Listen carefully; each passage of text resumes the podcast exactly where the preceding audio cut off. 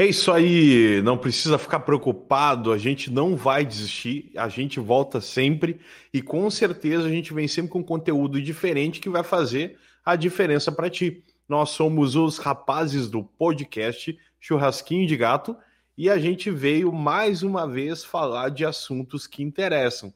Não é só empreendedorismo, é gestão, é comportamento, é recursos humanos. Então, a gente está aqui para fazer a diferença na tua vida. E para quem já não nos acompanha e pode começar a acompanhar nas redes sociais, é churrasquinho de gato podcast, arroba gmail.com e arroba churrasquinho de gato podcast. Eu tô hoje com o meu amigo Rodrigo, amigo de sempre. Fala, Rodrigo. Fala, Diego. Fala, pessoal. Tudo certo? Vamos para mais um churrasquinho de gato e tomara que a gente possa ser pertinente para ti. Vamos Vamos com tudo. Não esqueçam de comentar também, pessoal. Sabe que a gente estava um pouco com o pé atrás de trazer o tema, né? A gente conversou um pouco antes e o Rodrigo trouxe esse tema aqui, ó. Ele é interessante e a gente ficou na dúvida, assim. Nossa, será que ele vai fazer sentido para um podcast que fala bastante empreendedorismo? E a gente pensou o seguinte: o churrasquinho de gato ele é tão resenha, né? Ele é tão livre e o nome dele é Churrasquinho de Gato, então mostra que ele vai mais por, por temas populares do que propriamente um único é, tema que guie tudo, né? E esse tema, às vezes, ele pode ter um fio muito extenso e pode chegar até temas bem diferenciados. Mas é importante trazer isso porque daqui a pouco a gente se separa alguma coisa, como muitos podcasts, eles começam com uma linha e daqui a pouco eles se tornam algo maior, se tornam um, uma espécie de revista, né, onde se passa por diversos temas e não é nada diferente do nosso objetivo. Além da gente trazer o nosso ponto de vista sobre muita coisa, a gente traz também a nossa visão e experiência por situações que passamos, como foi o episódio anterior, que a gente falou aí do nosso tempo de desemprego.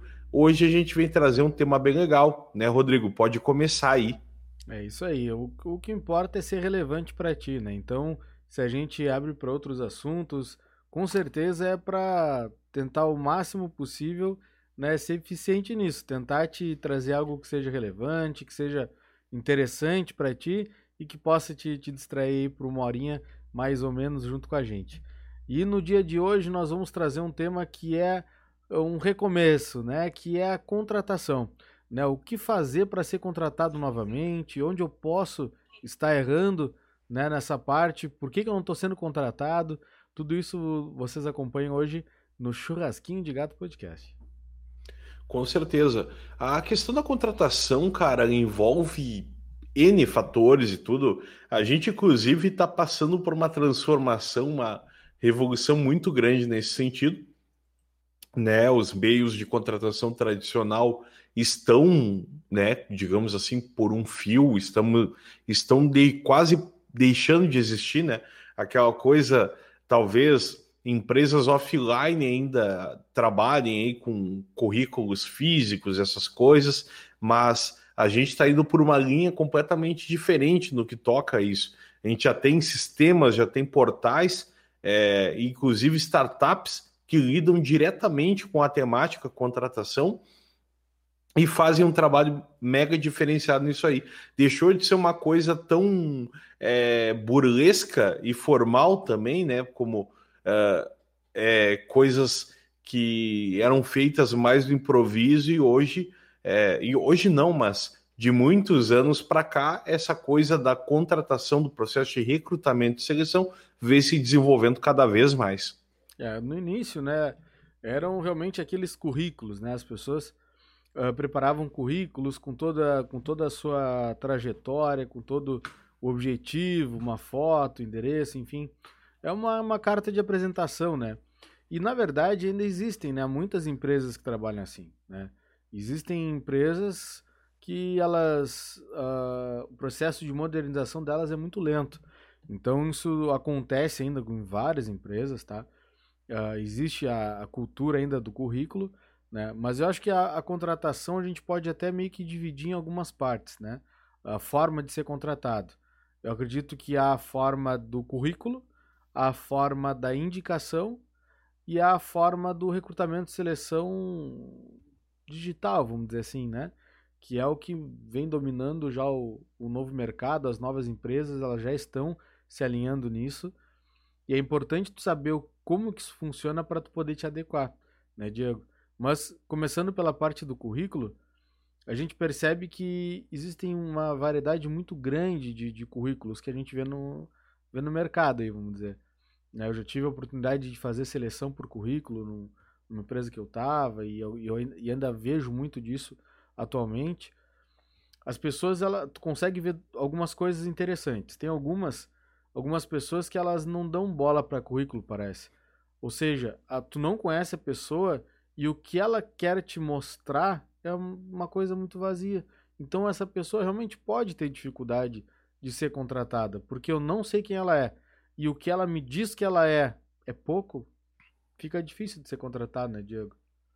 É, e cara, e eu tenho notado uma coisa também. Eu, bom, a minha empresa tem site, tudo, tem contatos ali e-mail de contato e às vezes eu recebo currículos oriundos do site da empresa. E, cara, eu tenho notado que às vezes vem uma gurizada e a gurizada vem despreparada, sabe? E uma coisa importante que eu quero ressaltar, que um primeiro passo é tu saber escrever um e-mail decente para enviar o teu currículo. Eu recebo o currículo que tem somente um anexo, não tem mais nada. Diz um nome ali no máximo, uma, assinaturinha bem simples. Uh, não tem texto algum, eu recebo currículo, e-mail bem completo ali com, com texto, com tudo. É, mas, assim, basicamente, essa coisa da apresentação. É, por exemplo, eu nunca tive na vida, né, Rodrigo? Aí tu vem e diz assim: me entrega um currículo na mão e vai embora. não me fala nada, não me diz a que veio. Só chega com uma folha de papel, me entrega e vai embora. Tu, qual a tua chance? Qual a chance que tu acha que teria? No, se eu, mesmo que eu tivesse alguma vaga, que chance tu acha que eu teria? Uh, que tu teria me entregando um currículo apenas indo embora, virando as costas? Não, nada, né? Praticamente zero, porque é, a gente precisa ter um pouco de relações humanas até nisso. Ah, é, você vai enviar um portal, vai lá, ah, tem que cadastrar o currículo aqui, tem que colocar, é, colocar todas as aptidões, dados de referência, é, endereço, tudo. Diversas informações. Beleza, é um site, tranquilo. Aí tudo bem, é um ambiente preparado para isso. Mas você vai mandar um e-mail, você tem que colocar ali, ó, bom dia, boa tarde, boa noite, meu nome é Diego, eu estou interessado em uma oportunidade na sua empresa é, vi que daqui a pouco tem uma oportunidade, ou é, vi que vocês não têm nenhuma oportunidade divulgada, mas gostaria de ficar para o banco de currículos.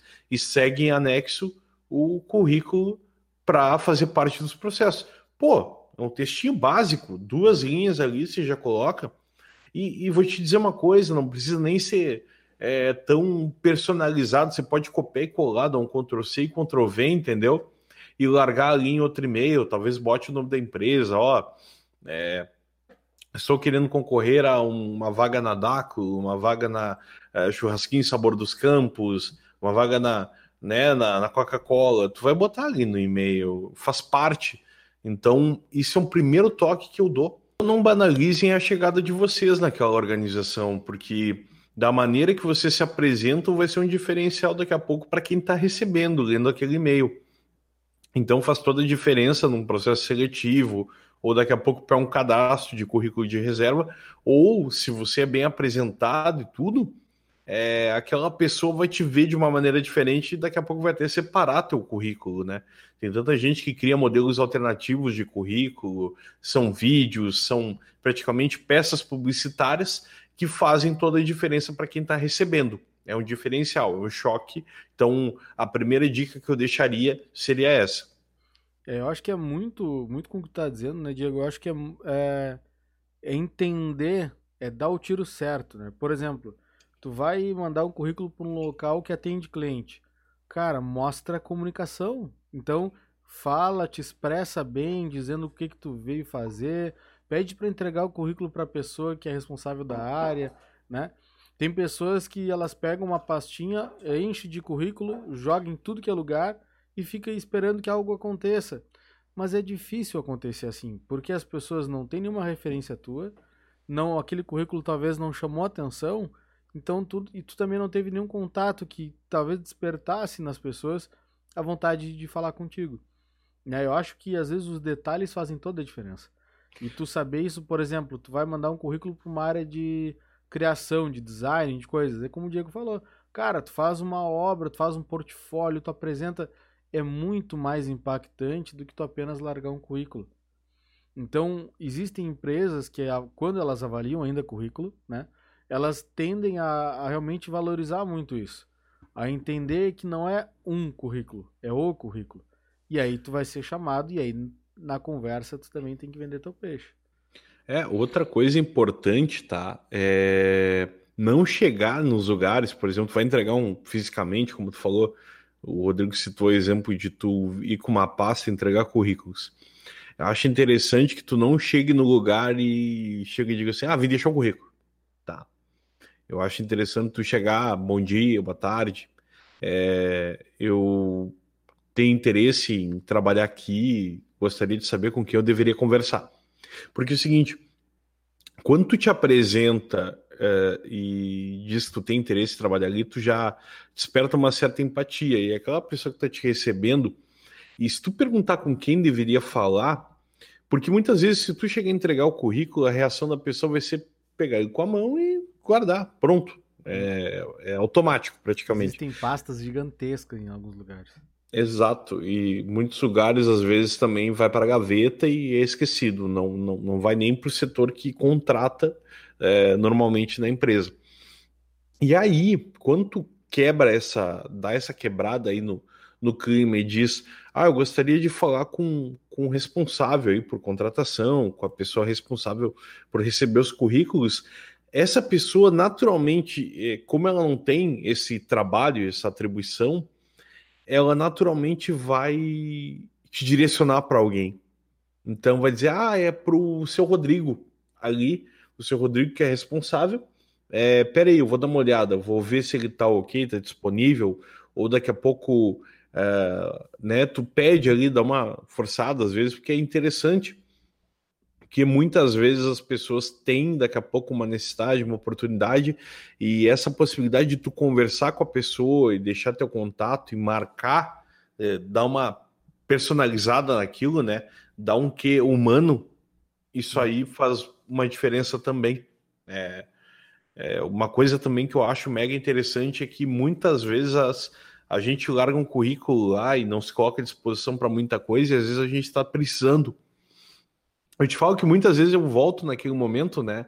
Que eu não tive nada, não estava fazendo nada. Cara, às vezes me dá vontade. Hoje eu penso, digo assim, por que, que eu não cheguei num lugar ali, num, num comércio, em algum lugar, e disse assim, cara, vocês têm vaga para fazer alguma coisa aí? É, vocês têm oportunidade para fazer alguma coisa? Porque daqui a pouco a pessoa vai dizer, ah, eu quero alguém só para fazer tal coisa. E, pô, daqui a pouco eu posso fazer, entendeu? É melhor eu estar tá fazendo alguma coisa, ser produtivo, do que não fazer nada. E se eu não quero abrir um negócio, eu não tenho dinheiro para investir para abrir um negócio, eu me coloco à disposição para fazer aquilo que aquela empresa estiver necessitando, aquele lugar estiver necessitando, uma vaga, um temporário, etc. Mas o importante é não ficar parado, né? Eu lembrei isso agora de, de pronto aí, porque foi uma coisa que eu me questionei hoje em relação àquele tempo. Eu me questiono até hoje. Hoje eu me questiono sobre muita coisa que eu já fiz ao longo da minha vida. Então, em relação a buscar trabalho foi uma das coisas que eu me questionei. Com certeza. Não, isso eu acho que é com todo mundo, né, Diego? Eu também. Muitas vezes a gente, a gente para para pensar as coisas que a gente fez antes. Será que a gente faria igual? Eu acredito que a maioria das pessoas que elas. Que eu me casei. Não, não, não, não.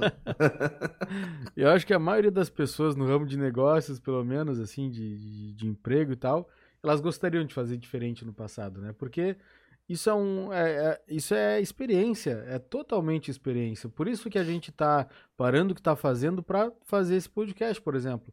É para transmitir a experiência que a gente já teve para alguém que pode estar precisando né, consumir essa experiência. Isso aí é fantástico. Eu acho que é, é a, a, as pessoas entenderem que, claro que vão fazer coisas erradas, claro que vão ter portas fechadas, claro, a gente sabe disso. É um processo natural Mas se a gente pode, de repente, de alguma forma te ajudar a encurtar esse caminho, pode ser que pode ser com outras pessoas que tu converse, que tenham resultados, que possam te, te, te agregar conhecimento. Não adianta só falar com pessoas que nunca uh, conseguiram, talvez, um, um. só, só reclamam do emprego delas e aí não é uma boa referência. Porque quando a gente fala de currículo, a gente fala normalmente de lugares onde a gente gostaria de trabalhar. A gente não vai largar num local onde a gente não gostaria. Então vai muito, juntando um pouco das coisas, assim, vai muito do que o Diego falou também, no sentido de, de cara, eu quero trabalhar aqui. Então, por favor, me vejam. Se tu não tem uma pessoa que te indique, que é o nosso próximo assunto, tu vai, tu vai depender muito dessa apresentação. Ela vai ser diferenciada, porque o que não faltam em, na maioria das empresas de, do centro mesmo, das cidades, ou das mais conhecidas, é currículo. Não adianta, não, não existe uma. São pouquíssimos os cargos tão, tão específicos que não vão ter uma chuva de currículos à disposição. É muito difícil. Então as pessoas elas querem trabalhar, elas entregam currículos e esperam ser chamadas. Mas eu, eu digo por alguém que já participou do processo de recrutamento e seleção. Fa às vezes a diferença está no detalhe. Tá no é, detalhe. Eu, eu acho que muitas vezes a gente ou é, o ser humano é assim, tá? Ou ele, muito, ele é cagão ou ele é sem noção, tá? Por muitas oportunidades, tá? E quando a gente tá precisando de trabalho, cara, a gente tá com tanto medo de tomar um tapa na cara, uma porrada, é, e não é falar de cachorro de rua, que, que seja certo maltratar os bichos, não, não é. Mas às vezes o cara se comporta meio como um cachorro de rua, assim, alguém faz uma menção assim, parece que vai levantar a mão para bater em ti. Então, é, a gente quando fica desempregado, a gente fica com a autoestima muito embaixo, embaixo, sabe? E a gente acaba por muitas vezes sendo cagão de é, encarar, de questionar, de perguntar, a gente perde essa malandragem, essa confiança. E aí, às vezes, a gente perde um pouco de ser mais é, de ter uma audácia no, na, na, atitude da gente, né? De ser mais audacioso e não, eu quero falar com alguém, eu gostaria de conversar com a pessoa que contrata aí, chamar a pessoa, desdobrar um assunto. Às vezes a gente está tão apavorado, preocupado, é, com N coisas na cabeça, se cobrando direto, que a gente não tem a percepção de, de interagir, de saber que o nosso cartão de visita muitas vezes vai ser esse contato, essa coisa mais é, essa coisa mais humana mesmo de trocar ideia, de parar, ó, oh, o seguinte, eu tô aqui à disposição, eu posso te ajudar com isso, tem alguma coisa que eu posso te ajudar aí, me contrata nem que seja temporário, sem vínculo, sem nada, e aí tu vai desdobrando, cara. Mas é. a gente fica nessa coisa de ser cagão quando tá ser desempregado, essa a nossa baixa autoestima acaba nos atrapalhando muito nesse sentido. Então, tenta não ser cagão, que já é um baita de um, de um conselho que eu posso te dar em relação à atitude, comportamento, né? É. E até voltando um pouquinho assim, antes até do currículo, ah, mas aí eu vou fazer isso em, em, todos os currículos que eu vou mandar? Cara, é só tu não, não ser o Zé Pastinha. Não precisa ir lá entregar Zé tudo Pastinha. em que lugar. É. Cara, pensa assim, ó. Eu sei fazer tais coisas. Pensa no que tu sabe fazer. Agora pensa nos lugares onde tu pode trabalhar com isso que tu sabe fazer. Ou que tu poderia fazer, nem que tu não ame de paixão, mas que tu saiba que tu possa fazer. Então tu vai filtrando e desse jeito tu vai só nos lugares onde poderia dar certo. Mira um alvo, vai nesse alvo, não precisa abrir um leque para tudo que é lugar. Ah, eu posso fazer tudo. Depende, tu consegue fazer tudo? Tu sabe fazer tudo? Porque senão tu não vai, tu quer tanto ser alguma coisa que não vai ser nada. E aí tu não vai ser o que as pessoas estão procurando. Porque como a gente diz, currículo tem aos montes, mas tu precisa ser destacado de alguma forma. Então, sim, tu vai nos lugares, conversa com a pessoa, olha, gostaria muito de trabalhar aqui, por isso estou deixando aqui o meu currículo. Mostra que tu sabe conversar, que tu não é uma pessoa que não que não, não possa atender uma outra pessoa. Tu não é um bicho do mato? É, não é um bicho do mato. Não é porque a, a imagem que a gente passa, muitas vezes ela é, ela é impactada logo de cara, na primeira. Então, se tu causou uma boa impressão para aquela pessoa, ela vai se lembrar. Eu garanto que vai. E uma hora Tem ela vai tanto- te chamar. Tem tanta gente má vontade trabalhando também, Nossa. gente que não tem vontade, disposição de fazer o mínimo por onde tá, pela empresa que tá, que, cara, assim, ó, eu acho que só de tu mostrar um brilho no olho, tudo já vai fazer a diferença para quem tá ali contratando. É, então, pensa o seguinte, tu não vai chegar num lugar que vão ter pessoas que tu não vai servir, que daqui a pouco tu não vai bastar para aquela empresa e sim chegar num lugar que pode ter alguém que está abrindo uma oportunidade para uma pessoa que nem tu. Então, óbvio, tu tem que ser uma pessoa boa, tem que ser uma pessoa é, que tem habilidades, que faz o teu trabalho bem, que tu te esforça para melhorar. Óbvio, isso aí é o pré-requisito de tudo. Se tu tá ouvindo o programa e tu acha que tu sabe de tudo, que tu é o melhor no que tu faz, tu pode ter certeza que tá completamente errado, tá? Porque tem sempre alguém melhor que tu, principalmente o japonês, que sempre tem um japonês melhor que a gente. Seis anos. E assim, se tu tá nessa situação de achar que sabe de tudo, tu já tá errado, cara, porque é, os maiores, o, maior, um dos o maior filósofo da história diz que só sabia que nada sabia. Então, é, se tu não leu uma cacetada de livro, se tu não te desenvolveu, se tu não fez um PhD, cara, tu não sabe de tudo, tá muito longe disso. Até quem fez PhD reconhece que tá bem longe também. Então, por favor, tenha uma, uma boa noção de como ser e, e onde melhorar, né, e aprofundar seus conhecimentos. É, essa noção de que a gente sempre tem um, algo a melhorar, ela é extremamente necessária. Esses dias eu vi alguém botar uma frase bem legal num, num post ali, numa rede social, disse assim, cara, se os empresários, se os contratantes fossem tão capacitados quanto as pessoas que eles querem contratar, é, né? Seria outro, o mundo seria perfeito, seria uma outra realidade, né? Só É. que assim, quem está contratando tem o dom de tocar um negócio, às vezes, e tudo. E eles precisam de pessoas especializadas, bem capacitadas.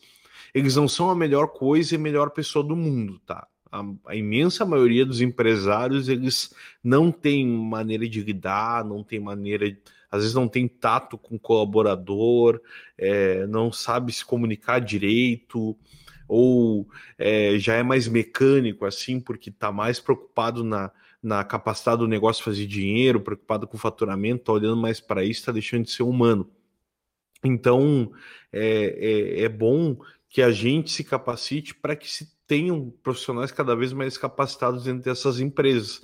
Que esse empresário ele fique cada vez mais longe do trato com todos e deixe pessoas bem capacitadas em lidar com tudo, gestores de recursos humanos, de pessoas, de departamentos, e para que as organizações sejam mais humanizadas. Então, não te preocupa com isso, seja sempre a tua melhor versão, sempre se especializa, sempre se torna o melhor, porque para também chegar a ser um grande empresário, imagina se tu tiver todos os pré-requisitos de um excelente colaborador, tu vai ser um empresário ainda melhor. Então, é, não necessariamente por tu estar procurando uma vaga, tu não precise ter um conhecimento amplo das coisas. Tudo é bem-vindo, né? Com certeza. E para ajudar aquelas pessoas né, que estão em dúvida ainda de, de currículo e tudo mais, eu acho que é legal a gente dar algumas dicas, Diego. E tu pode me, me corrigindo, tá? Ao longo do. Ao longo do, do, do caminho aqui. O que, que te atrapalhou? A Google Assistente? É, aí? do nada a gente tá falando ele ele abre, mas beleza. Do nada, do, Do nada. nada, do nada. Mas tu pode me corrigir, Diego, se, se eu disser alguma coisa que tu discorda também, tá? Pra gente poder Com ajudar certeza. aquelas pessoas que não entenderam muito bem, né? a- a- o que, que é legal num currículo, por exemplo. Eu acho que logo de início, aquelas observações, as primeiras de contato, tu tem que pensar o seguinte: algumas pessoas deixaram de ser contratadas pois não conseguiram entrar em contato com ela, sabia? Então, cara, bota três telefones ali, bota e-mail, mas permite que as pessoas entrem em contato contigo, pelo amor de Deus. Não adianta ser o cara certo se não tiver como te achar. e revisa bem os números, né? Então as primeiras informações ali são fundamentais para que a pessoa saiba quem tu é, onde tu mora, os teus contatos, que são muito importantes. Então, isso aí, logo de cara, já é uma, uma dica muito importante, tá? É uma coisa importante para acrescentar, uhum. é que o seguinte, é, pessoal, sejam bem ligados no seu telefone, atendam as chamadas. Hoje em dia, a gente já falou em alguns episódios aí, as pessoas não estão mais tendo cuidado em atender suas ligações, em falar no telefone. O telefone vem com o smartphone, ele tem a primeira tecnologia dele é falar e ouvir. Então, prestem atenção nas chamadas e tudo, porque a empresa raramente alguém vai te chamar para uma seleção via WhatsApp apenas. Tá? Uhum. Ninguém vai te contra te chamar de primeira por, por WhatsApp. Tu vai receber uma ligação, a pessoa vai conversar contigo. Então, fique atento em atender o telefone. Hoje eu estou vendo que atender o telefone é a prioridade 5 de uma pessoa. Ela primeiro olha um WhatsApp, uma direct de Instagram, um Messenger, para depois ela olhar uma ligação e sei lá, se retorna, tá? Então, eu sou muito cuidadoso com isso, dou prioridade 1 para quem me liga. Eu odeio chamada de vídeo. O WhatsApp para mim é caixa de recado. Então, tu manda um WhatsApp para mim, eu não tenho obrigação nenhuma de te responder em 5 minutos, em 10. Eu posso te responder em uma hora se tu quer. Velocidade, tu entra em contato comigo, me liga, que eu vou te dar prioridade e te atender. Então, é uma coisa interessante. Outro ponto ali na questão de identificação é formatação, muitas vezes, tá? Porque, cara, às vezes em uma coisa diferente da outra, é, tu vai botar dois telefones, um tá no formato X, outro tá no formato Y, um tá com DDD, outro tá sem. E às vezes o DDD do cara não é nem o DDD da empresa. Que é importante, por exemplo, é, eu tô mandando um currículo para uma empresa de Porto Alegre, tá? O meu DDD aqui é 53, e aí lá é 51, e eu mando sem DDD nenhum. Tu acha que o cara vai te encontrar? Ele acha que. Tu acha que o cara vai raciocinar e vai dizer assim: ah, esse cara é de Rio Grande, ele é de Pelotas. Eu acho que o DDD dele é 513, então vou fazer um DDD aqui e ligar para. Cara, é complicado, entendeu? Não.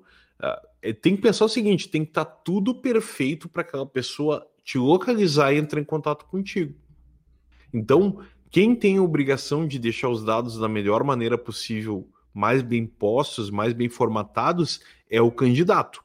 A empresa não tem que se dar o luxo de procurar DDD e tudo, não tem que fazer pesquisa para te encontrar e te dar vaga. Então, eu acho um detalhe legal de acrescentar. Com certeza. E o que tu falou de formatação, né, Diego? Imagina que a vaga pretendida, a pessoa tem que saber fazer relatórios. No meu entendimento, se a pessoa não sabe formatar um currículo, ela não vai saber fazer um relatório. Então é importante prestar bastante atenção nos detalhes, né? De, de, de a pessoa saber que ela tem que se vender, né? Ela tem que vender a sua imagem para a empresa. Então isso aí é fundamental com certeza. Na parte tradicional, vamos dizer assim, né, dos currículos, depois vem a parte de objetivo. Eu confesso que eu não dou muita bola para isso, Diego. Eu acho que são muitas frases feitas, muita uh, coisa sem sentido, né? Perfumaria. É, uma perfumaria, que talvez aquilo ali não seja o, o, o que vai chamar atenção, não. É, o objetivo geralmente ele é uma, ele é como se fosse uma missão de empresa, né? Uma, é uma frase ali que tu diz a que veio. Só que muitas vezes, né, é interessante tu ser até um pouco específico ou é, tem alguns casos que o profissional ele faz três, quatro currículos diferentes para áreas diferentes. Então, vamos dizer, o Diego ele trabalhou com vendas em tal empresa, ele trabalhou com logística na outra empresa e ele trabalhou com na área administrativa numa outra empresa. Digamos que tu, tu sabe a vaga que tu vai concorrer, ou daqui a pouco tu sabe o que, que é mais importante para aquela empresa, daqui a pouco é, é mais interessante tu montar um currículo direcionado para um determinado setor, que tu altere algumas coisas, coloque o que é mais relevante para aquilo, do que tu fazer um currículo amplo e tudo, porque pior coisa, e eu vou te dizer, eu já fiz isso, inclusive, eu tinha lá, meu objetivo é gestão nas áreas de logística, produção, comercial e, e pá, pá, pá. Cara, são diversas áreas, são coisas diferentes. Você vai olhar minhas experiências, claro, tem experiência um pouco disso, daquilo. Muitas vezes o cargo também diz, não diz muito, mas a gente vai falar isso a seguir. Uh, mas assim, o teu objetivo, acho interessante. Tu vai concorrer a uma vaga de administrativo. Meu objetivo é trabalhar como na área administrativa. Uh, vai fazer uma comercial. Meu objetivo é trabalhar com pessoas, com vendas, com relacionamento, com diversas coisas, né? Então, tu reúne uma série de palavras que daqui a pouco dá para te colocar ali. Também não é uma coisa assim, ah, faz falta um objetivo no currículo. Mas se tu queres fazer um currículo mais elaborado, essas coisas, pode colocar. Mas do contrário, não é algo que vá chamar atenção. É, geralmente a passada de olho é identificação ali, saber onde mora e tudo, tal, tal, tal, já pula ali para formação, experiência. Então, sabe, né? Mas se tu quer dar uma embelezada, não tem problema nenhum. Desde que seja mais direcionado e não seja tão amplo assim. É, procuro trabalhar com eficiência para o crescimento da empresa. Todos. Ah, não. Essa. É, esse não precisa. É, é, não, esse mundo encantado aí, tudo. que se todo mundo fosse assim, cara, as empresas estavam cheias de gente boa pra caramba. não teria rotatividade. O problema é que, é, assim, ó, é muito fácil se destacar no meio profissional porque tem muita gente mediana medíocre, mediana barra medíocre. Então, os bons e os excelentes se destacam com muita facilidade. Show de bola. Depois, como o Diego adiantou, a gente tem a parte de formação acadêmica, né? Não há o que, o que mudar nessa parte. Ou tu estudou, ou tu não estudou, ou tu tá estudando, mas tem que colocar ali né, a tua formação. Né? Isso aí não tem muito que, o que ser diferente, né, Diego? Claro. É, ou tu é mentiroso, né? Porque tem muita gente que mente ali na, ah, na formação. Tem gente que bota que tá cursando, ou que. Eu já fui malandro assim, bota que tá cursando e não tá cursando coisa nenhuma, bota. O bota ali que formou e não formou nada, cara. E às vezes tu, tu passa ali um trabalhão, vai dizer que vai chegar ali, vai ter que apresentar documento e aí vai dizer o quê? Cadê o diploma? Cara, então é o é. seguinte, já aconteceu com o ministro, já aconteceu com um bocado de gente. Meu, não mente, é, é feio, entendeu? É. Eu sempre disse, cara, eu tô com a faculdade parada, não tô estudando. E aí? Entendeu? Ah, já perdi a oportunidade que eu falei na entrevista, que tava. Comentei agora na, na, no episódio anterior. Eu comentei que eu perdi a oportunidade porque falei na entrevista, estava encaminhada a vaga, eu falei que tava, não estava completo, não estava pronta a faculdade. Melhor do que eu chegar lá e os caras dizem assim: Tá, agora me entrega o diploma aí. Eu que diploma, cara? Então, é. sinceramente, vamos jogar limpo. Mal, pega muito mal. E, e... É, eu acho o seguinte: bota ali, ó. Tá, ensino. Se tu tem faculdade, não precisa botar que tu tem ensino médio, tá? Que a gente já se deduz que tu completou.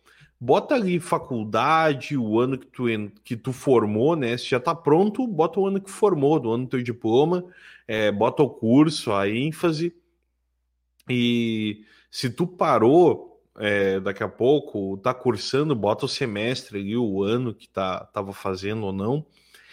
Uh, se tu terminou o curso superior, bota ali a faculdade, o ano de formatura instituição e já pula ali, bota que tu tem, se tu tem uma outra especialização, um, um MBA, mestrado, etc., doutorado, vai botando logo abaixo. Eu acho interessante até fazer uma escalada cronológica de último para de decrescente, tá? Então, do último para o primeiro. Então, ah, eu estou fazendo um doutorado agora. Então, começa pelo doutorado, vai para o mestrado, depois vai para a graduação ou para a pós-graduação. E se tu tá no MBA, bota MBA e depois bota a tua graduação de origem que aí fica legal. Eu gosto de ver na forma decrescente, porque sempre que tu procura o currículo, tu já tem um olhar de tempo atual para o passado. Então, uhum. Isso aí vale tanto para formação quanto experiência e cursos, né? Então, é isso que eu tenho a acrescentar. Com certeza. Então, não adianta. A verdade, uma hora vem, não adianta mentir, porque quando ela vem, ela vem para derrubar e a tua imagem fica muito manchada, né? É muito feio fazer isso. Não é. tem necessidade. Então, depois desse aí, claro que a gente também deve observar né, os requisitos para o cargo. Diz lá requisito superior em administração e tu tem farmácia, em... não adianta biologia, não é o Tu pode ter um bom currículo para essas áreas, mas não é o que eles estão pedindo, né? Então tem que prestar atenção nisso. Tem que ser objetivo, tem que ter foco. Então, dessa parte é isso. Uh, depois, normalmente, também no currículo vem ali a parte de experiências, né? E aí fica também a observação de que aí tu deve ser. Eu, eu acredito que tu deva colocar todas as tuas experiências profissionais ali e colocar bem descrito as tuas responsabilidades. Perder um pouquinho ali de tempo e realmente colocar aquilo que venha a, a, a te dar uma condição de pessoa mais preparada, entende? Vai dizer ali as coisas que tu fazia. Eu sei que acontece um pouco de. um pouco de romantização nisso, mas que é legal, né, Diego? Por exemplo, responsável. Não, é gerente de controle de acesso uh, de pessoas. É o porteiro. Né? Tem um pouco disso, assim. Eu sei que a gente romantiza um pouco. No... Mas... Tem um perfil que eu sigo, Faria Lima Elevator, que ele hum. diz assim: no LinkedIn todo mundo é rede, rede de alguma coisa. É. Então todo mundo é cabeça de alguma coisa, responsável por alguma coisa. Então. É, então. Beleza, a gente, eu sei que a gente romantiza um pouco, mas as pessoas, ninguém é boba, né? Se ela tá te recrutando ali, ela tem experiência em currículo romantizado, em currículo fake. Então não adianta. Tu tem que realmente botar ali as tuas coisas. Depois que a gente for para a parte ali de. Uh, de currículo digital, a gente vai ver a importância disso também, né? De é. colocar mais informações ali, né, para cair mais nos filtros, enfim, mas se a gente conversa daqui a pouquinho. Cara, e também eu acho interessante, não, não, não, não fica descrevendo no detalhe do detalhe, entendeu? Que às vezes o cara vai lá e bota, ah, é, em vez de colocar, ah, rotinas administrativas ou ah, tá, e, trabalhos na área de faturamento, emissão de notas fiscais e tudo. Aí o cara vai lá e bota ah, conferência, separação, processo de entrada e emissão. E aí o cara faz um monte de coisa, o cara parece estar tá contando assim, não, eu pego, eu emito, tá, tá. deixa isso para contar na entrevista. Pode colocar ali, ah, eu trabalho na parte de faturamento, é, emissão de notas e tudo, porque se tu emite nota, já, já cabe a noção de que tu já confere nota, tu dá entrada em notas, tu emite, tu já dá entrada. Ah, tem o conhecimento em rotinas administrativas, beleza. É, não precisa botar que tu faz arquivo, arquivo todo mundo faz, e é chato pra caramba. Então, é, não precisa esmiuçar tanto. Daqui a pouco tu descreve atividades que tu tinha, ah, eu me responsabilizava por isso, além disso fazia atendimento é, do público, do cliente interno da empresa, do cliente externo, é, eu fazia contatos com órgãos públicos, então é, esse campo é mais para mostrar tuas experiências, tuas habilidades, na, naquela organização, naquele período que tu trabalhou ali. E não unicamente para te descrever a parte técnica do teu trabalho. Tu pode colocar que tu tinha comunicação com outros departamentos, que tu dialogava com. Porque muitas vezes as, as, os recrutadores eles não estão preocupados com alguém que saiba fazer, olhar para papel, organizar, botar em ordem, tal, tal, tal. A pessoa está preocupada se tu sabe te relacionar, se tu sabe mandar um e-mail, se tu sabe te comunicar com outros setores. Então, é muito importante destacar todas as suas habilidades de comunicação, toda a tua relação, tudo que tu coloca é, a mais, aquele plus, ah não, porque eu gosto de fazer relacionamento, é, facilidade de relacionamento, tinha bastante contato com outros departamentos, tinha facilidades com outros departamentos, porque eu era uma pessoa boa de comunicação. Então, tudo isso agrega se tu puder colocar no teu currículo, são coisas que quebram muito essa normalidade de currículo que é de colocar ali, especificar muito, micro, é, trabalhar ali, né? Como é que se diz? É, aumentar bastante a lupa para mostrar que tu fazia muita coisa. E no final tu escreve um monte e não parece que faz nada. E aí acaba, tu mesmo acaba te prejudicando às vezes na análise, parece que tu tá querendo engordar o, o teu porquinho, né? Como o Rodrigo falou, uh, não, não, não enfeita no cargo também. O cargo tá ali na carteira de trabalho. Ou é o cargo da carteira de trabalho, ou tu é estagiário, entendeu? Ou menor aprendiz, sei lá o quê. Mas Bota ali, ah, eu sempre botei é, que eu era analista de planejamento, júnior, pleno, sênior, é, dentro do currículo, ou que eu era coordenador daquela área, ou que eu era supervisor. Mas assim, não engorda muito teu porco, porque às vezes fica feio. Porque daqui a pouco alguém vai pedir referência para ti. Ah, tu bota ali que tu era supervisor. Aí vai falar com a pessoa.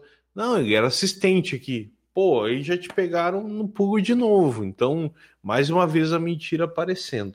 E quanto maior a expectativa que tu cria na cabeça das pessoas, maior vai ser a tua responsabilidade para corresponder a elas. Então, tu vai criar uma baita expectativa, vai ser muito mais difícil de tu atingir. Não adianta realmente tu botar uma pessoa que tu não é, senão tu nunca vai ser aquela pessoa do currículo. E aí rapidinho eles vão te mandar embora. Então, acho totalmente pertinente. E depois, claro, a gente tem a parte de cursos, né, que é uma, uma, uma parte que eu acho interessante, né? Acredito que tu não precisa colocar que tu fez um curso de informática em 1999, né? Essas coisas muito assim uh, que não vão te acrescentar de fato, né? Acho que essas coisas até não precisa, mas eu acho que é, é relevante, né? Tu colocar as tuas experiências de cursos, né? Claro, atualizados, né? Uh, que possam realmente te credibilizar mais para aquela vaga. Uh, mais direcionado, assim, né? Eu, eu, diria. Eu acho que não, não há problema quanto a isso. O que, que tu acha, Diego?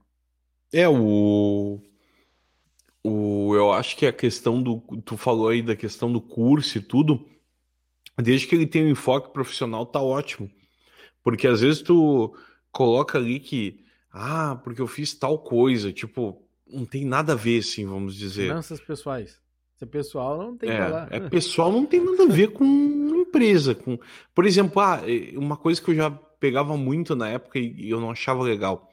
O cara botava, ah, participação de seminário acadêmico. Cara, sério, seminário acadêmico só serve para mestrado, para coisas acadêmicas. Então, bota isso no teu Lattes, mas não bota isso no teu currículo profissional. Porque o cara vai olhar e vai dizer assim, bah, é um teórico. Putz, porque assim, ninguém quer um teórico. As organizações, no fundo, no fundo, elas não querem um teórico, não querem alguém que passou pelo acadêmico.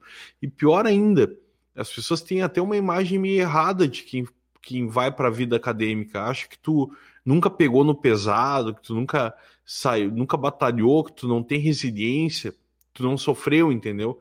o seguinte, ah, o cara tava ali no bem bom, sempre na universidade, às vezes o cara sempre fica, entendeu? O cara pega um cascudo que tem experiência aqui, ali, trabalhou em empresa complicada, trabalhou horas e horas, tu sabe que o ritmo daquela empresa era frenético, então é, o cara acaba dando prioridade em vez de alguém que está muito focado na vida acadêmica. É mais só se tu botar experiências que daqui a pouco é, tu pode achar que não são tão relevantes, mas é melhor tu ocupar com um monte de seminário, de jornada, disso, aquilo. Uma vez peguei um currículo que tinha um, quase uma página de jornada acadêmica, seminário, não sei o quê. Tu acha que selecionamos? Tu acha que passou para a próxima etapa? Não, infelizmente não. Não é o enfoque de uma empresa contratar alguém que estava dedicado à vida acadêmica. As empresas querem alguém que tenha interesse em vestir a camisa e trabalhar no privado e não alguém que fez de tudo para fugir do privado. Então é bom sempre prezar por isso. Teve fez um curso que é interessante, língua, é, idioma, né? É, informática, curso daqui a pouco um Dale Carnegie ali de comunicação, expressão, como fazer a, amigos e influenciar pessoas. É, é aquilo. São desenvolvimentos que são interessantes para uma empresa uh, desenvolvimento profissional, de liderança, etc., é legal, mas não coloca nada que seja para enfeitar, para embelezar currículo. Tu vai ver ali, eu só tenho um curso no meu currículo, é Supply Chain Management. Então, tipo, é gerenciamento de cadeia de suprimento. É só isso, a única coisa que eu que eu procurei colocar em relação à especialização. Não tem mais perfumaria, não tem que colocar, ah, eu fiz um curso, uma palestra lá com um cara que ensinava a, a falar em público. Pô, não é. Cara, a empresa já presume que tu sabe falar em público, que tu, que tu tá disposto a isso. Se tu não tá, tu vai ter que aprender a, na marra, apresentar relatório, fazer, participar de reunião. Então, assim, é, não é, é, desenvolvimento pessoal é uma coisa, desenvolvimento profissional é outra. É bom separar isso. Com certeza, digamos. Uh, acho que na parte de currículo, assim, a gente comentou basicamente as coisas importantes, né, Diego? Concorda? Quer acrescentar alguma coisa?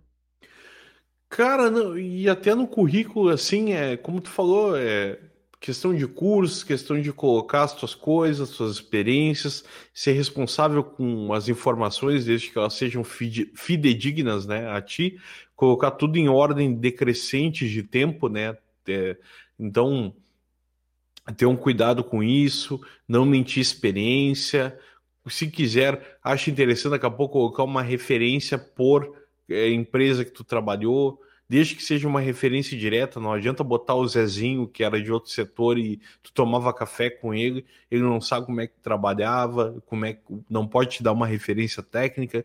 Então, toma cuidado com isso, coloca alguém que possa te ajudar de fato e dar uma referência técnica a teu respeito. É, a questão de formatos e tudo é muito importante, questão de descrição dessas experiências, cursos e formação acadêmica também são. É, currículo é aquela coisa. Alguém tem que ver, ver que tu te encaixa, que tu tem competências e os requisitos necessários para uma vaga. Então, não deixa nada pela metade, deixa bem explicado, mas não tão não explicado demais também. Deixa algo para entrevista. Com certeza, é uma coisa muito importante. E para a gente ir tocando, Diego, tem depois a parte do da indicação, né? Ei. que é o nosso famoso network.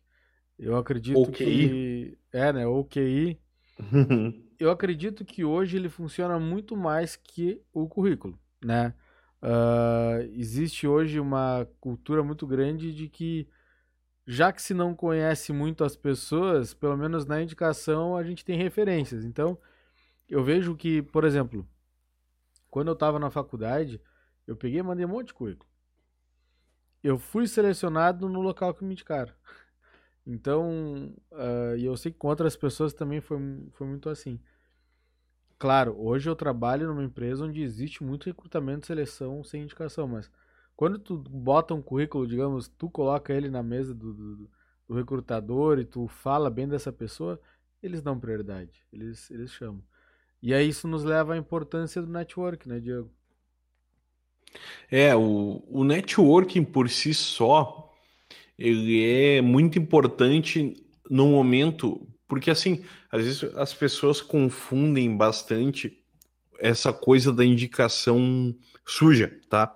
Falando em indicação suja, tem aquela indicação suja que é o seguinte: tu tem N candidatos bons para vaga, tá? Que estão aptos, que te largaram currículo, e aí chega alguém que é o Zezinho, filho do fulano ou amigo teu, e ele não tem competências melhores do que aquela pessoa que está concorrendo ali, duas, três pessoas estão concorrendo, e ela passa na frente. Isso aí é indicação suja. O network em si, ele se resume a pessoas que são referências, ou, por exemplo, o Rodrigo, para mim, é um cara que é uma referência em informática, tá? Ou é uma referência em fazer churrasquinho. Então, se tiver uma vaga para fazer churrasquinho, vou lembrar do Rodrigo e vou dizer assim: pô, tá aqui, ó. Tá aqui o contato do Rodrigo. É, tô te passando aqui o contato dele. Vou enviar e tu entra em contato. Pode ter certeza que é um cara que vai saber fazer muito bem isso. Ou é um cara que vai cuidar bem da tua, da tua rede, que vai cuidar bem da tua, da tua estrutura de informática aí e vai desenvolver muito bem a tarefa dele. Beleza. Então tem que saber diferenciar muito isso, porque às vezes isso pode ser injusto entre tu ajudar e procurar alguém que é uma referência no momento adequado, ou dizer, bah, eu lembro de alguém antes do processo de seleção. Se tu passa por cima de um processo de seleção para colocar alguém porque tu conhece essa pessoa e não necessariamente ela é a melhor pessoa para a vaga, aí é uma, tu tá fazendo uma coisa suja. Então, é, o que eu tenho a dizer é o seguinte: existem pessoas que são referências na área. Por exemplo, eu agora há pouco recebi um contato de uma empresa aqui que estava interessada em me contratar para uma vaga na área X que eu trabalhei. Pô, é interessante, é, é legal ouvir isso, porque alguém foi lá e, e ofereceu, né? Lembrou do teu nome, isso é muito interessante.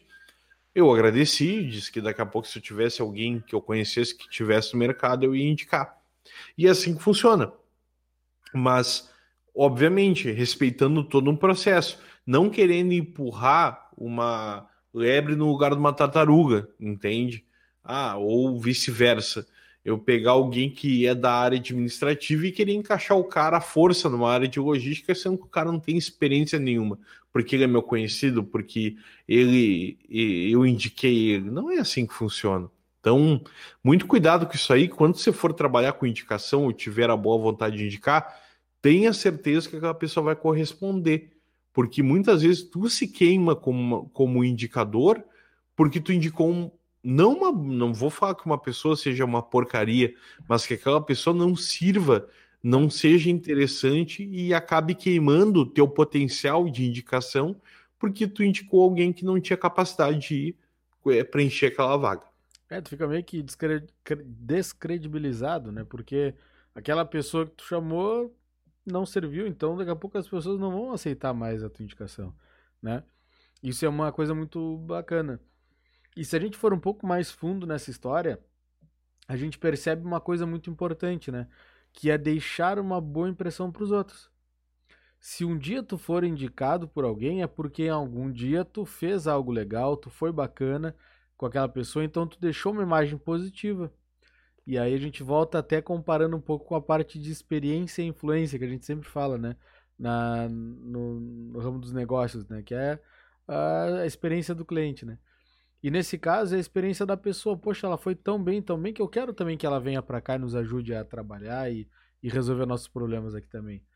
Isso vai muito dessa experiência, né? E, e cara, a imagem que tu deixa é a que vai ficar para as pessoas e a imagem que tu vai ser convidado depois para também fazer parte de outras empresas. Então, tem que deixar uma boa imagem, porque isso pode depois, através do network, te conseguir outras vagas de, de trabalho. Né? Então, isso é muito legal também. Né, é, e tem, tem outra coisa também, né? Ninguém chama pra, pra trabalhar, ninguém lembra do cara que diz: Ah, isso aqui não é do meu setor, isso aqui não é do meu, da minha alçada, do meu departamento. Ninguém contrata esse murrinha, não. Ninguém chama esse cara para trabalhar junto. Então, tem que ter um cuidado muito grande é, em relação ao teu comportamento, a forma como tu lida. Muitas vezes tu fala alguma coisa fora do teu contexto e não necessariamente tu tem um contexto para falar, às vezes tu fala de boca grande mesmo, que é. E eu já cansei de ouvir, cara. Tem, tem cara que o cara tá estagnado. E eu sei que daqui a pouco poderia ter ser uma boa contratação, só que o cara se perde no que fala. Uhum. O cara trabalhou comigo e dizia: Bah, tô ficando até tarde, que droga. Pô, ah, eu não deveria ficar até tarde. Ah, não me liga fora de horário na empresa, eu não tenho obrigação de atender. Tá, cara, beleza. Há uma, como é que se diz, uma pré-concepção de que eu não posso ligar para o celular pessoal de alguém, né, fora da empresa. Salvo se for algo muito urgente. Perfeito. Mas tu não precisa ficar frisando, isso te queima profissionalmente. Da mesma forma que tu não te mostrar uh, interessado em colaborar, não te mostrar interessado em, ser solícito e mostrar tua boa vontade em ajudar os outros, isso aí também te afasta de muita oportunidade. As pessoas querem trazer para o lado quem elas sabem que podem contar. Pô, trazer o Diego aqui porque, pô, o Diego é um cara que vai acrescentar muito na área tal. E sempre que eu precisar de algo, eu posso ligar para ele que ele vai me ajudar. As pessoas querem alguém que seja voluntariosa, uma pessoa voluntariosa. Eles não querem alguém que seja territorialista, que, que goste de dizer que tem limites e tudo. Cara, pode ser até que chame, mas em último caso. Mas eu sempre me gostei muito de deixar claro que eu era disponível, que eu estava ali sempre para ajudar, que se tu precisasse ali fazer uma tarefa chata, depois do expediente, eu ia parar tudo e ia te auxiliar. Muitas vezes eu bati o cartão e fiquei ajudando gente de outro setor, porque eu estava afim de ajudar, porque sempre foi do meu eu proporcionar isso. Então, tu marca a tua o teu modus operandi, tu marca a lembrança das pessoas sendo o melhor. Quando tu não é bom, ninguém vai medir ti. Ninguém vai te chamar para trabalhar. Tá, eu lembro que muita gente teve a boa vontade de me chamar para trabalhar quando tá precisando de emprego, só que naquele momento eu disse assim, pá, mas aí é complicado eu sair daqui para ganhar tanto, né? Eu ganhar menos, bem menos assim. Mal sabia o que eu ia ganhar menos ainda, onde eu ia entrar. Mas é legal a gente ter essa percepção que as pessoas lembram da gente, querem nos ajudar com alguma coisa. Então é, esse é um, é um passo muito importante a gente deixar claro para as pessoas do quanto elas precisam ser voluntariosas e não serem paus no, né? E a gente já sabe o final. é, o, o Thiago Negro, até o Primo Rico, ele tem uma definição para que é o CL, CL treta, né? Que são aquelas pessoas que chegam às 8, saem às 18, né? Almoçam ali, elas fazem sempre o 100% de horário, mas não dão algo a mais. Só que essas pessoas muitas vezes são as que reclamam porque não têm oportunidades, porque elas não têm crescimento. Mas a gente consegue crescer se a gente fizer algo diferente. Fazendo as mesmas coisas que os outros, a gente nunca vai conseguir resultados diferentes, né? não adianta. Então, se de repente eu quero algo melhor, eu quero crescer, eu quero fazer por onde, cara, então beleza, então faz algo diferente para ganhar algo diferente. Aí é o que as pessoas muitas vezes não entendem. Tem gente com dois, três meses de firma querendo promoção, já se viu isso. Não, para mim não cabe. A pessoa realmente ela precisa passar por um processo de amadurecimento, de preparação para conseguir coisas melhores. Então isso aí é, é importante também. É aquilo que a gente falou, né, Rodrigo? O... Às vezes a, as pessoas elas precisam ter um, um, um maior cuidado em como elas lidam com essas com, com essas questões e tudo, é, elas têm que ter uma noção de que todo mundo é comum, todo mundo é padrão. A imensa maioria é muito padrão de entrar no horário e sair no horário. Os diferenciais, os é. comuns sequer, olha, às vezes eles torcem para sair antes do horário, até, tá? Porque eles não estão afim. Uh, depois vem os bons, né? Que são pessoas que trabalham legal e tudo, é, mas elas têm suas limitações. Elas fazem o seu horário, mas elas não são pessoas que podem contribuir mais. Elas fazem muito bem aquilo que está no nicho delas e tá ótimo. Mas tem gente que é muito diferenciada, que aí joga em todas praticamente. Tu pode contar, elas têm um conhecimento avançado, mais é, não é técnico assim, mas vamos dizer um conhecimento colateral de muita coisa. Então, é, o cara, a pessoa se predispõe a fazer mais coisa, a entregar mais, a se envolver em mais projetos, independente se for ganhar dinheiro ou não. Uma coisa que eu sempre, é, às vezes eu discuto até com o pessoal, eu digo, cara, primeiro tu trabalha, depois tu pensa em ganhar dinheiro. O dinheiro não vem antes do trabalho. Não sei por que as pessoas investem, é, invertem isso. Ah, não, mas eu não ganhei ainda mais dinheiro, não ganhei a promoção tal para fazer isso. Cara, é por isso que tu não ganhou. Porque tu não faz mais, tu não entrega mais. Ah, não, tu começou a entregar mais, tu tá fazendo um baita trabalho, naturalmente vai vir com o tempo. Se tu não for reconhecido, tu vai pegar bagagem igualmente, tu vai pegar experiência, tu vai te tornar melhor para daqui a pouco ir para uma outra oportunidade, uma outra organização. Então, Tenta sempre ser o melhor. Tem muita gente fazendo arroz com feijão. Tem, gente, tem pouca gente fazendo um pouco mais. Então, assim, tem muita chance, tem muita oportunidade de ser diferenciado. As pessoas não aproveitam porque elas não acreditam ou no potencial delas, ou elas são minadas por outras pessoas que não chegaram a lugar nenhum, elas dão muito ouvido, caem nessa de fofoquinha, que às vezes uma pessoa que está trabalhando bem é tirada do sério por uma pessoa que não está nem aí. E aí o cara deixa de produzir porque o cara foi lá e inventou um, um boato, alguma coisa. E qual é o objetivo de alguém que inventa um boato que está trazendo uma fofoca? Se não é criar um clima ruim, desestabilizar um ambiente que às vezes está indo muito bem. Então, cuida muito com essas coisas, porque às vezes bons profissionais, profissionais promissores, são estragados por influência externa. E aí viram mais um reclamão do café. Com certeza. Ótimo, ótima definição, ótimo conceito, Diego. Muito bom. Cara, a gente tem por fim, né, o processo. Fim já? Tá finalizando, o horário tá, tá próximo. Nós temos também, por último, o processo de seleção e recrutamento, recrutamento e seleção digital. O que, que é isso? São, hoje em dia, existem várias empresas de RH que estão facilitando o processo de recursos humanos nas empresas ou de gestão de pessoas. Através de formulários e preenchimento de informações, eles conseguem absorver os soft skills, as habilidades, conhecimentos, experiência, enfim, e conseguem fazer como se fosse um filtro, onde as vagas pretendidas são correlacionadas com as capacidades de cada um, de cada colaborador ou futuro colaborador. E aí com isso é como se fosse um Tinder, deu match. Aí quando dá match ali, quando consegue fazer um, um, uma porcentagem muito alta de compatibilidade, essas pessoas são chamadas. Diminui pessoas do processo de seleção, porque isso é feito de forma automática. Teoricamente, ele aproxima a vaga pretendida das pessoas com, as, com os conhecimentos necessários né? E, e, e é o, acho que é o grande futuro né, do setor que já está acontecendo em várias empresas e acredito que a, essa modernização aí veio para ficar, né, Diego?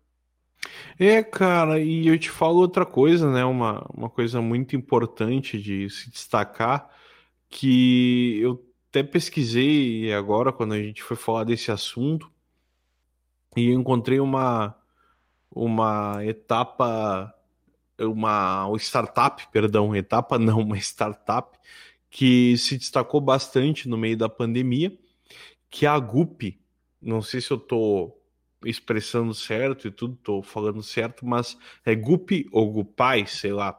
Uhum. Mas essa startup ela veio com o objetivo de facilitar e dinamizar esses esse recrutamento digital. Então, ela tem um portal onde as empresas vão lá, cadastram. A gente lembra do antigo Vagas, né? Que, que ele foi bem famoso e tudo.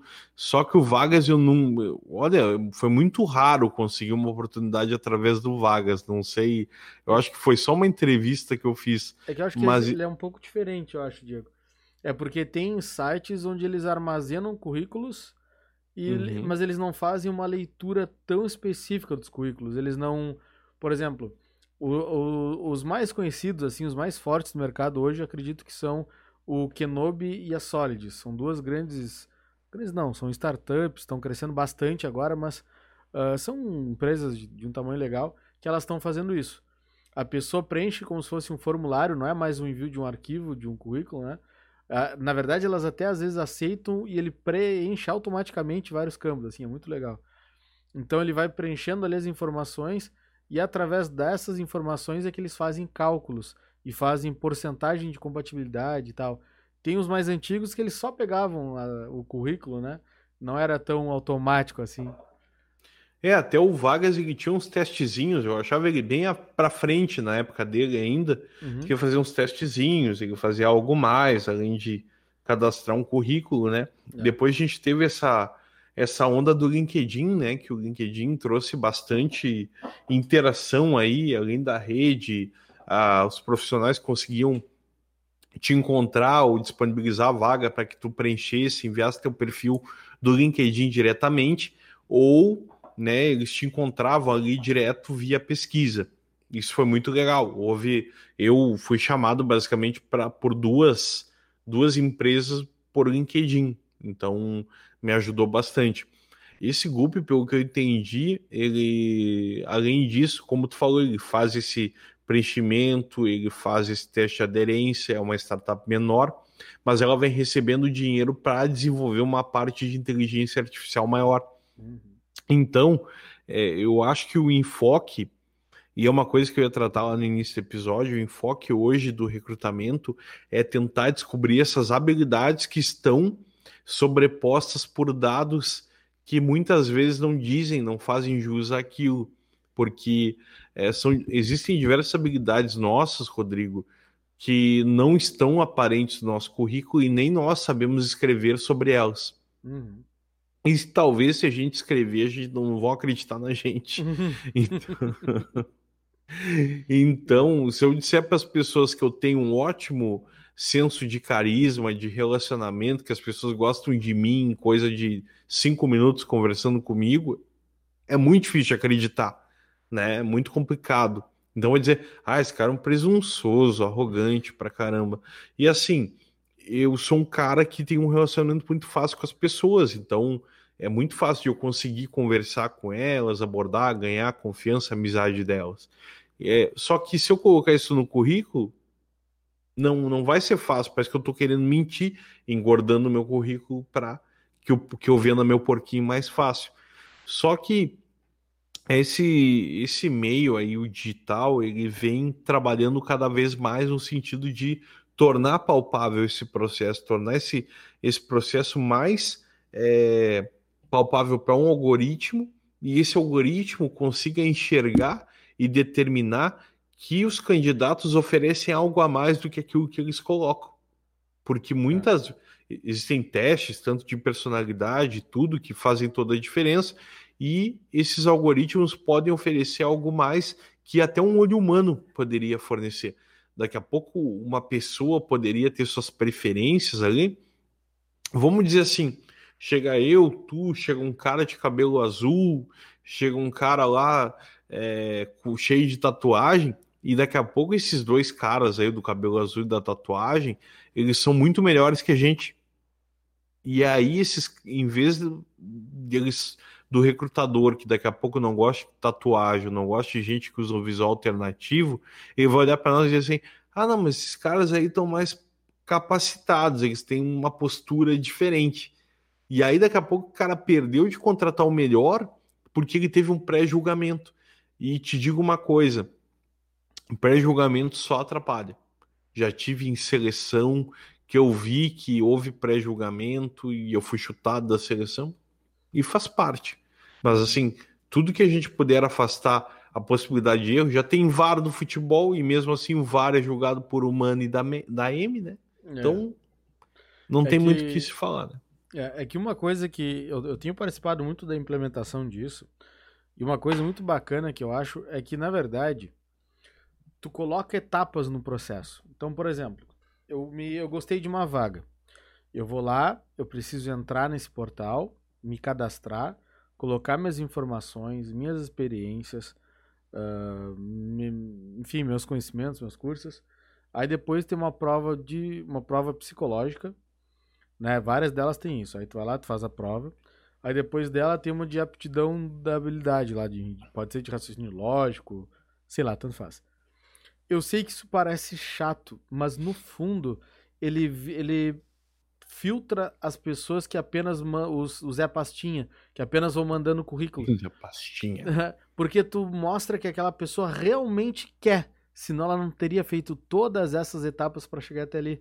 Eu, eu, eu participei da criação de um curso básico de, de instaladores lá na empresa que eu trabalho, tá? Então a gente oportunizou para uh, na primeira turma teve 148 inscritos de, de que elas não tivessem conhecimento nenhum e eu ia dar o conhecimento para elas.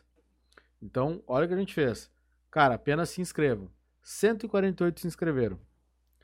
35 fizeram. 24 passaram.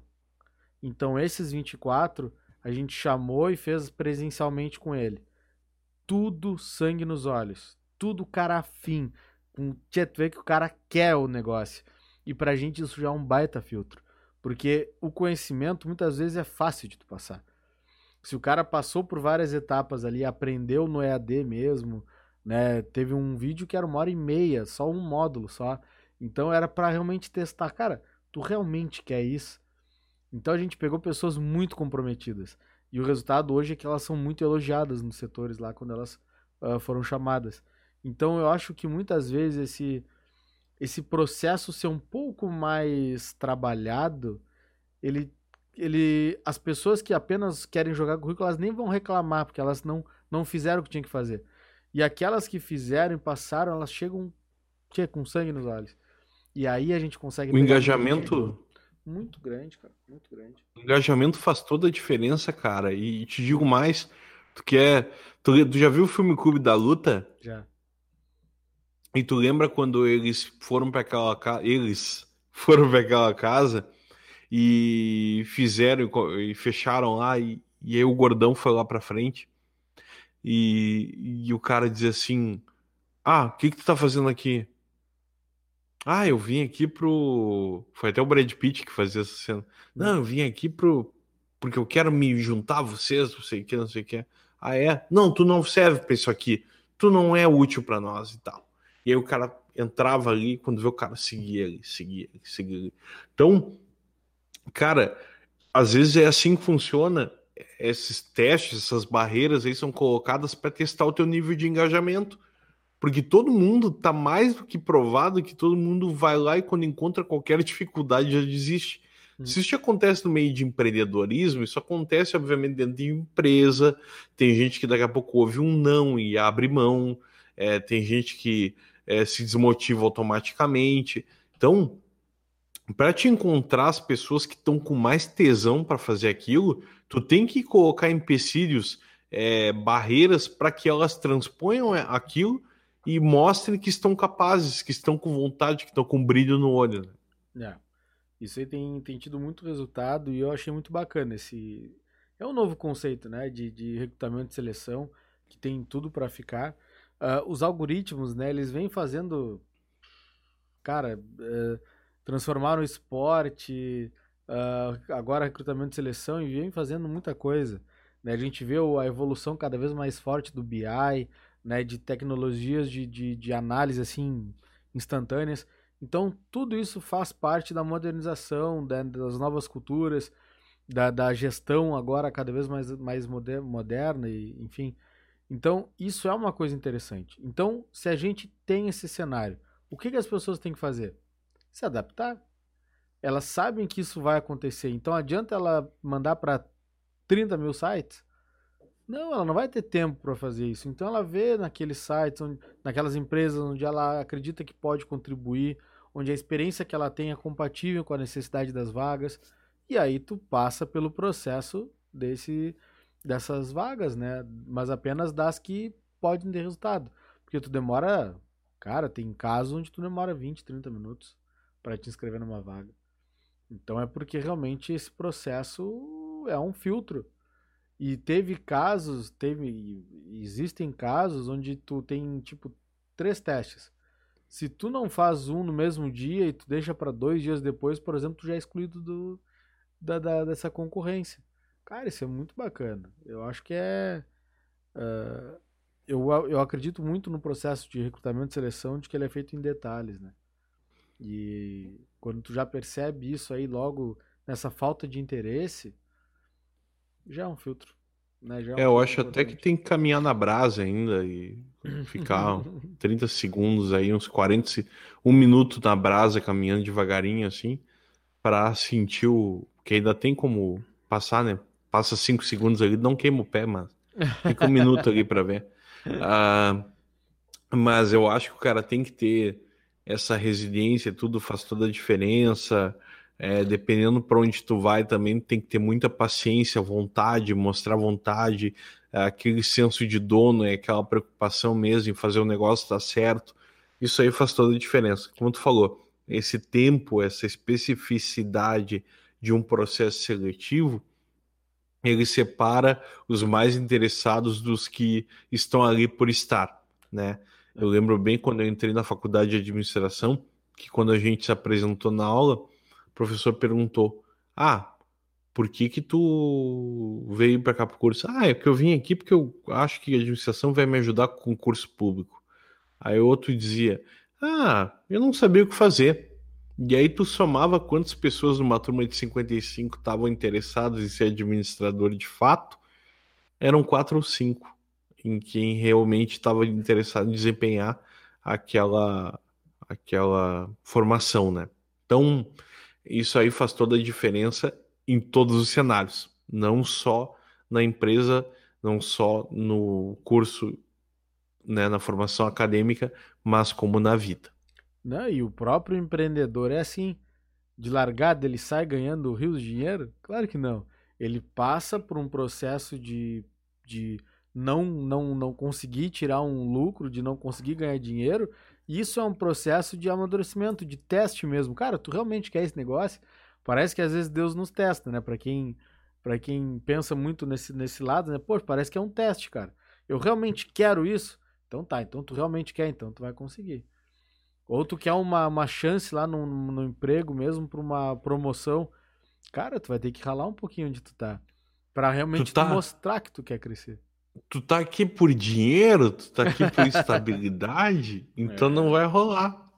É bem assim. Porque assim, tem tem momento que tu não recebe, tem momento que tu não que tu não tá, né, 100% ok, que tu perde um cliente, tudo. Então assim, eu passei por alguns testes ali que me provaram que eu realmente estava interessado no que eu ia fazer, porque é, daqui a pouco se tu tá, tem muita gente que empreende que não tem mais o que fazer. E aí um teste que pinta é te oferecer alguma coisa, um emprego e aí se tu larga tudo e vai pro emprego, que bom se tu é do cara que tá afim de largar tudo e ir pro emprego, que bom, que bom que tu vai para lá e consegue te organizar e viver bem.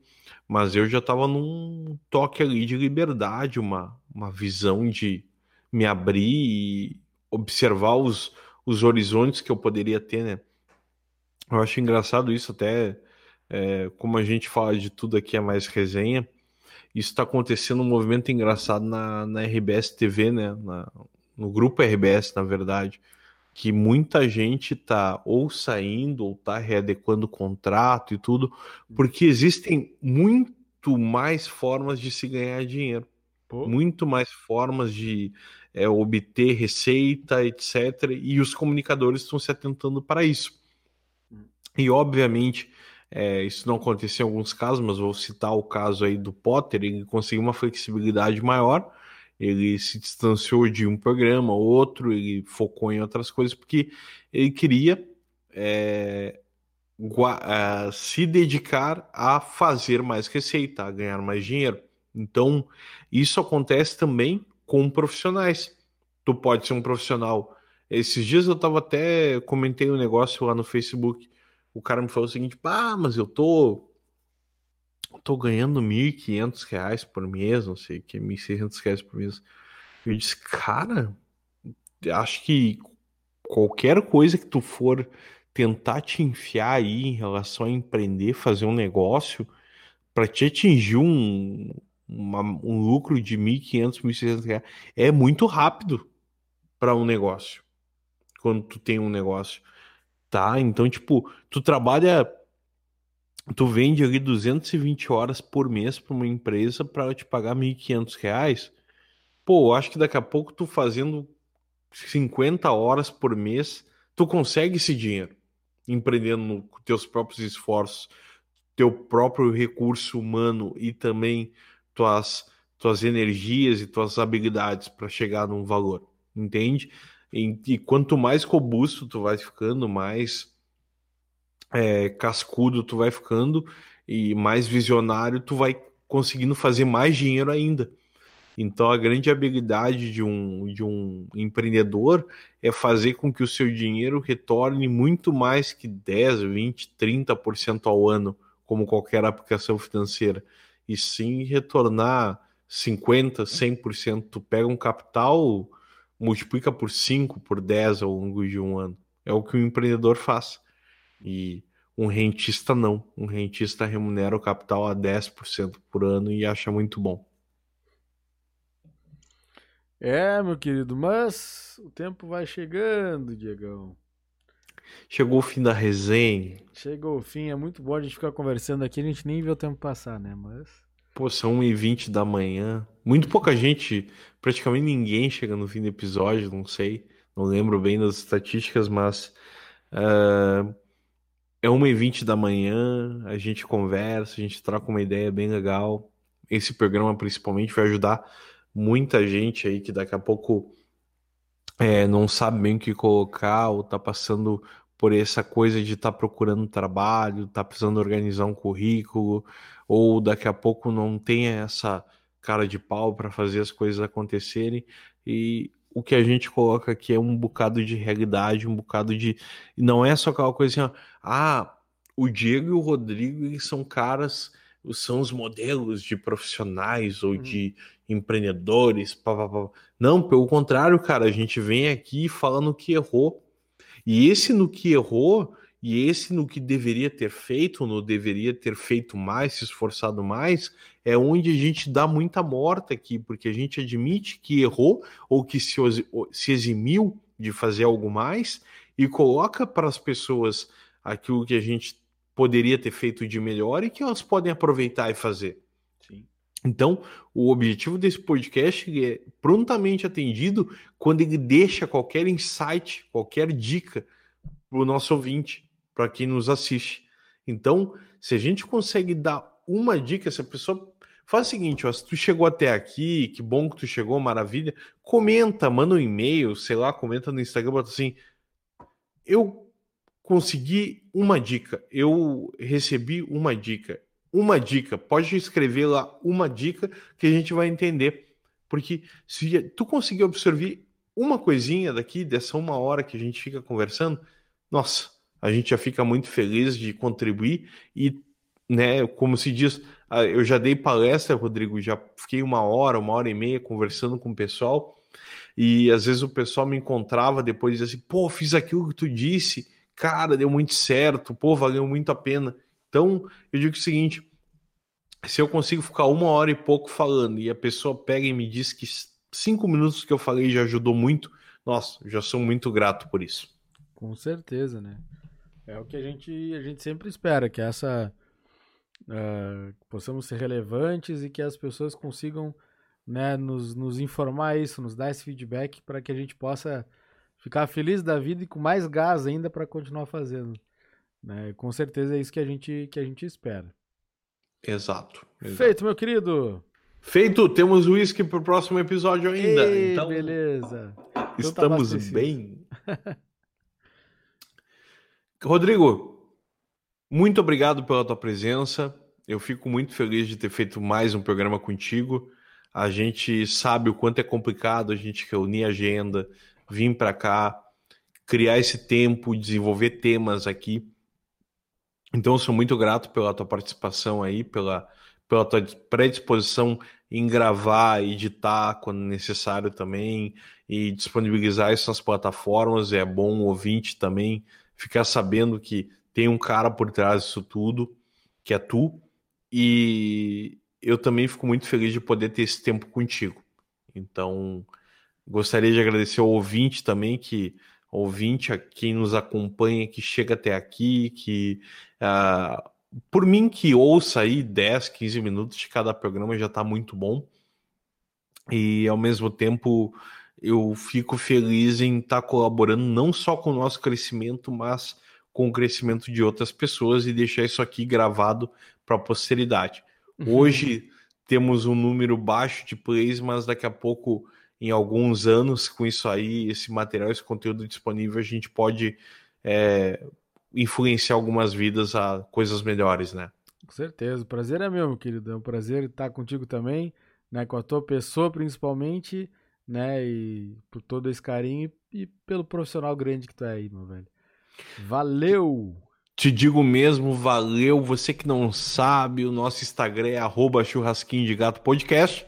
O nosso e-mail é churrasquinho de gato podcast arroba gmail.com gmail.com então tá a fim de mandar um tema tá a fim de mandar uma coisa um Ctrl C Ctrl V manda para a gente que a gente vai ter todo o prazer em receber e conversar aqui.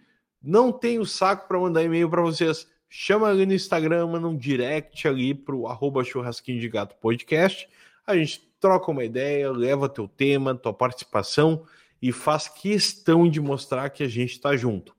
Beleza? Muito obrigado. Um ótimo podcast, restinho de podcast aí. Uh, e te aguardamos no episódio 7, né? Esse aqui é o 6, né, Rodrigo? Esse é o 7, eu acho. Isso, 7. Ai, meu é Deus. 7. Te aguardamos no 7 ou no 8. No então. próximo tamo aí. Até mais, pessoal. tchau, tchau. Falou. Tchau, tchau.